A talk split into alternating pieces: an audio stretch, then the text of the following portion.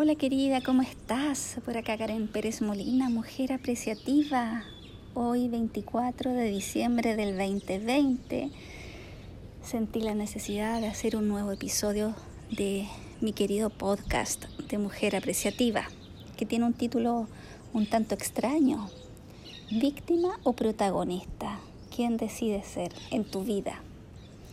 Y antes de adentrarnos en el tema, quería compartirte lo que estoy viviendo en estas fechas que me ponen muy sensible, puesto que hace poquito se cumplió un nuevo año de la partida de mi mamá de este mundo. Por lo tanto, diciembre para mí es una fecha bien eh, diferente, podríamos decir. Me pongo nostálgica, se me viene la penita, el armar el arbolito, tengo un angelito que mi mamá hizo y me acuerdo que cuando me lo mostró en La Serena, que es una ciudad del norte de Chile, me preguntó si me lo quería traer.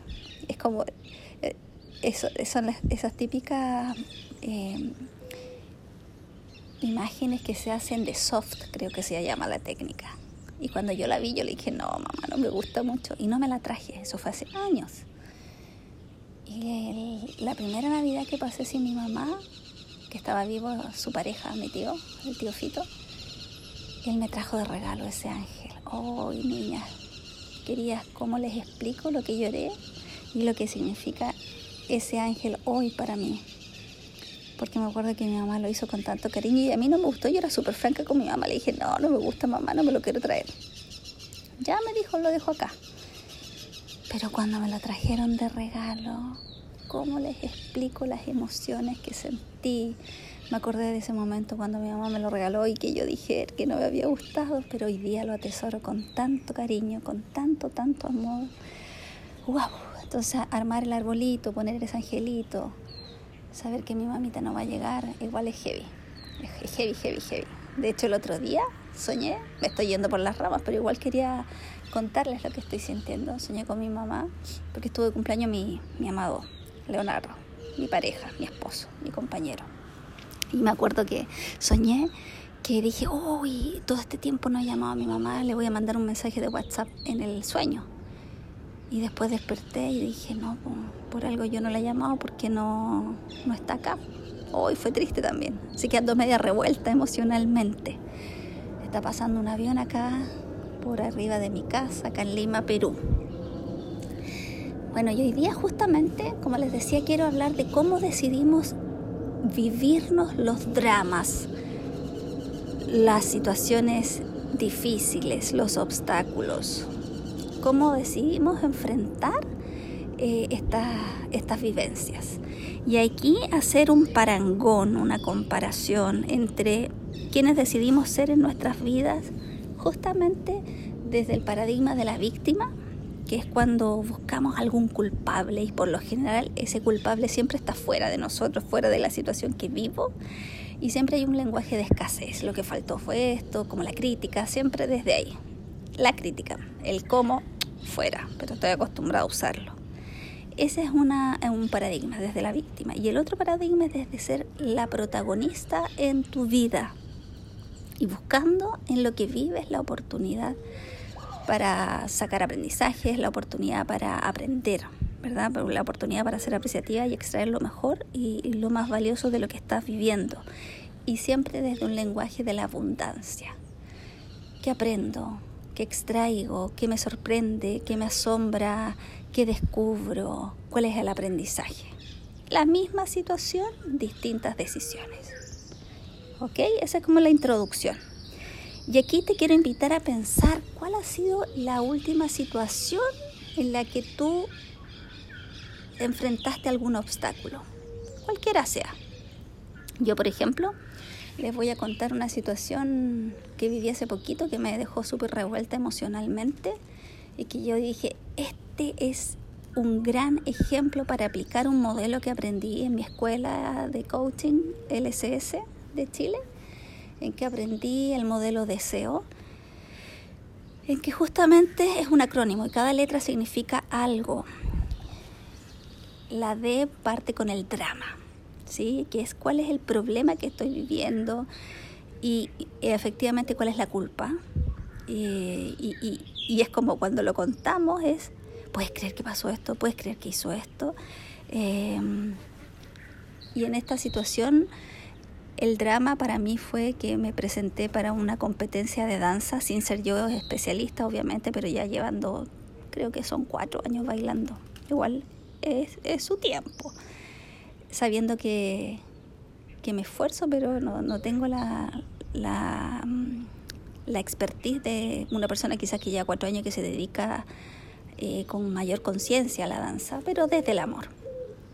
El tema es que me presenté, hice un video y recibí un feedback muy respetuoso y desde el cariño desde eh, de mi profe en la que me planteó que había tenido un retroceso súper grande. Bueno, y ahí contarles que cuando hice el, el, el, video del baile, de la danza, me preparé, me, me maquillé, hice una, una corona maravillosa de cortezas de palmera que saca acá del, de la plaza de mi, del frente de mi casa. Entonces me sentía viva, hermosa.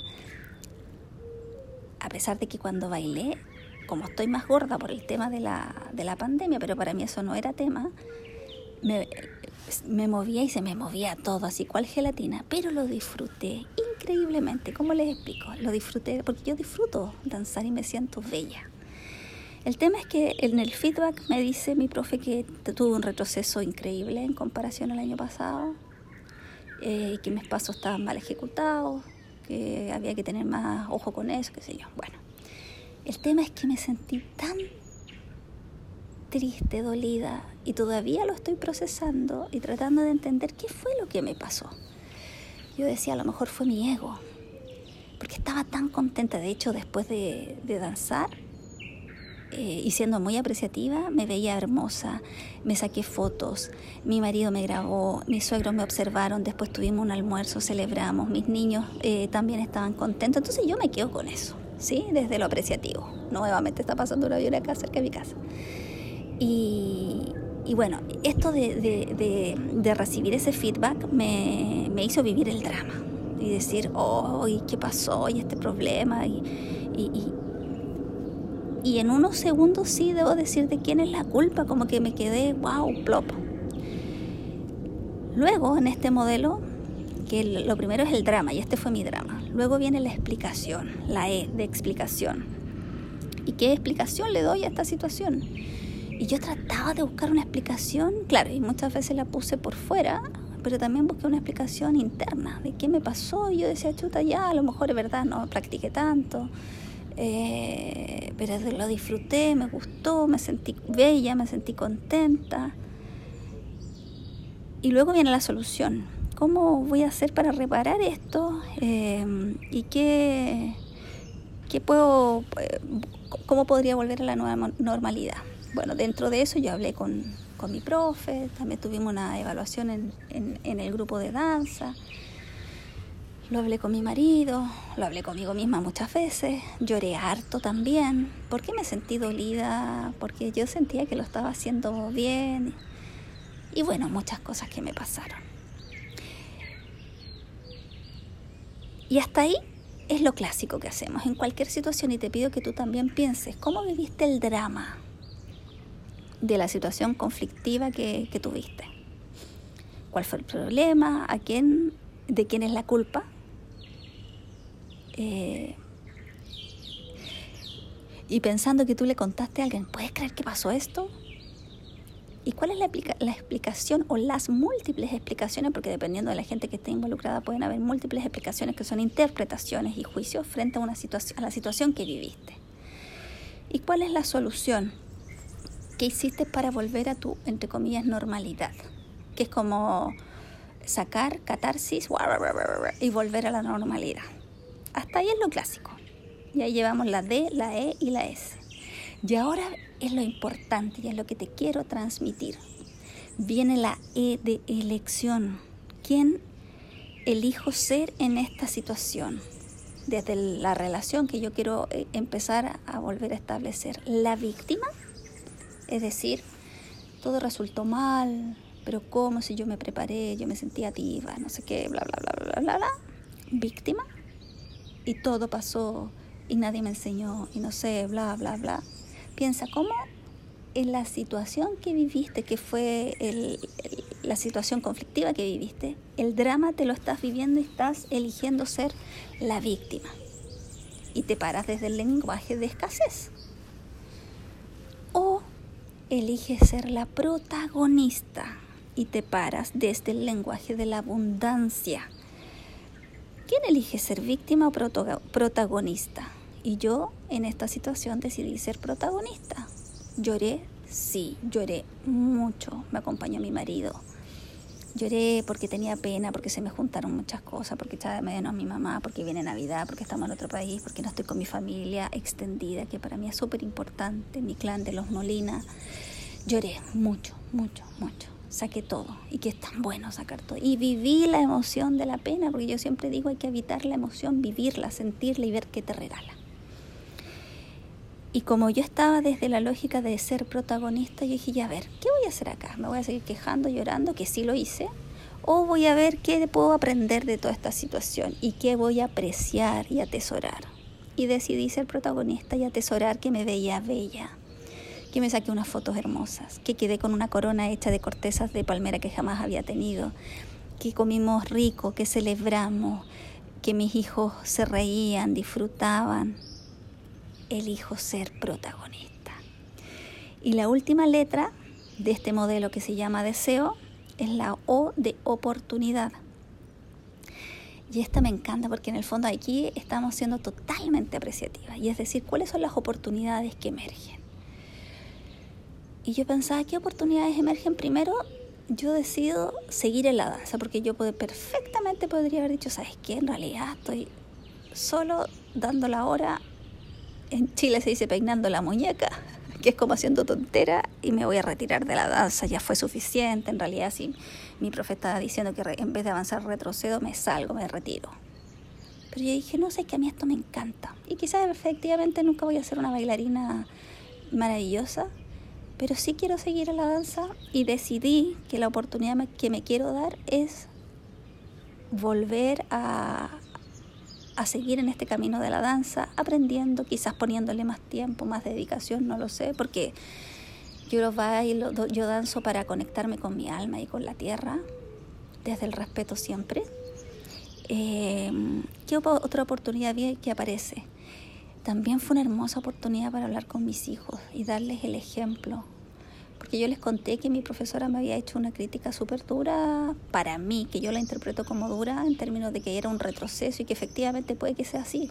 Yo creo que sí. Eh, pero también les dije que si yo había decidido participar y había hecho el video, me había preparado, yo lo iba a presentar el video.